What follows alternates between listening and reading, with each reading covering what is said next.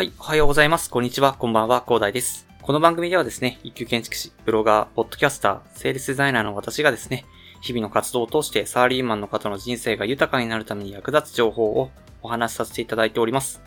いつも聞いていただきありがとうございます。さて、本日お話しさせていただきたいのがですね、Amazon 中毒に気をつけようというお話なんですけど、なんか皆さんは Amazon 破産ということは聞いたことありますでしょうか？あの、私はですね、今日本を読んでて初めて見たんですけど、まあ、そんなことにならないでしょというふうに考える、もう、そういうふうにね、考えられる方もいらっしゃるかと思います。ただ、やっぱり Amazon のワンクリックで手軽に買えるシステムっていうのがですね、そのあなたの脳のですね、そのドーパミンを放出してですね、なんか脳がドーパミン放出するらしいですね。それで快感を得るという魅惑のものであるみたいなんですよね、これ。なので、そのためですね、めちゃくちゃ注意が必要なんですよね、これ。なんか私もこれ嘘だろっていう風に思ったんですけど、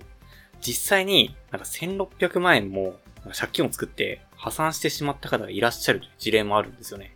いや、これ、なんかやばいですよね、話聞くと。なんか私も結構 Amazon で買い物してはいるんですけど、まだ中毒にはなってないんでね。まあ、ちょっとその前に見えてよかったという風に思ってたんですけど、そのワンクリックで買うっていう時点で1回。で、インターホンが鳴って物が届いた時に2回目という形でね、ワンクリックで2回も楽しめちゃうという風なシステムというか、トリックですね。まあ Amazon に物を購入するというですね、なんかシステムとなっちゃってるらしいんですよね。なんか Facebook とか Twitter とかね、で、いいねとか押すじゃないですか。ハートマークみたいなね。あれもどういう反応が来るかなとかいうことで、押すことで、その反応を予想しながらなんか快感を得られるそうですよね。で、まあ SNS でもね、結構まあそれを押すたびに快感を得られるということで結構ハマってる人がいるということなんですけど、Amazon の場合は、その、まあいいねして何か反応が返ってくるかとか SNS ではまあ気にするというところなんですけど、Amazon の場合はワンクリックすれば必ず物が届くというところでね、もう確約化されているので、これが魅惑的なんですよね。これはですね、まあ確かに言われてみればそうだなって思ったんですよ。まあ中にはね、私はちゃんと考えているから大丈夫っていう意見もあるとは思います。私もそういうふうに若干思っちゃったので。ただ、このシステムは麻薬に近い依存性を秘めているものであって、まあ、気づいたら、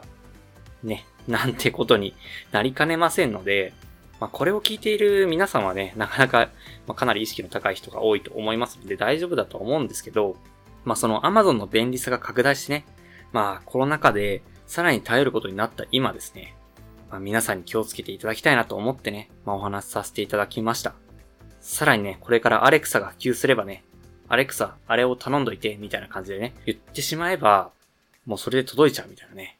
感じにもなっちゃってね、まあ、さらに便利さが増してしまうと。そんな感じで依存する確率もかなり高くなってきますので、まあぜひね、皆様お気をつけくださいというところでございますね。まあ Amazon 便利ですが、依存しないようにぜひ気をつけてくださいということでお話しさせていただきました。では、最後にお知らせだけさせてください。この番組ではですね、皆さんが困っている悩みとか話してほしい内容など随時募集しております。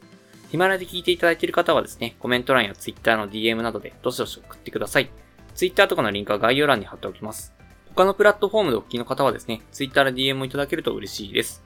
アカウント ID はですね、アットマーク、アフター、アンダーバー、ワーク、アンダーバー、レストで、スペルがですね、アットマーク、AFTER、アンダーバー、WORK、アンダーバー、REST です。どしどしお待ちしております。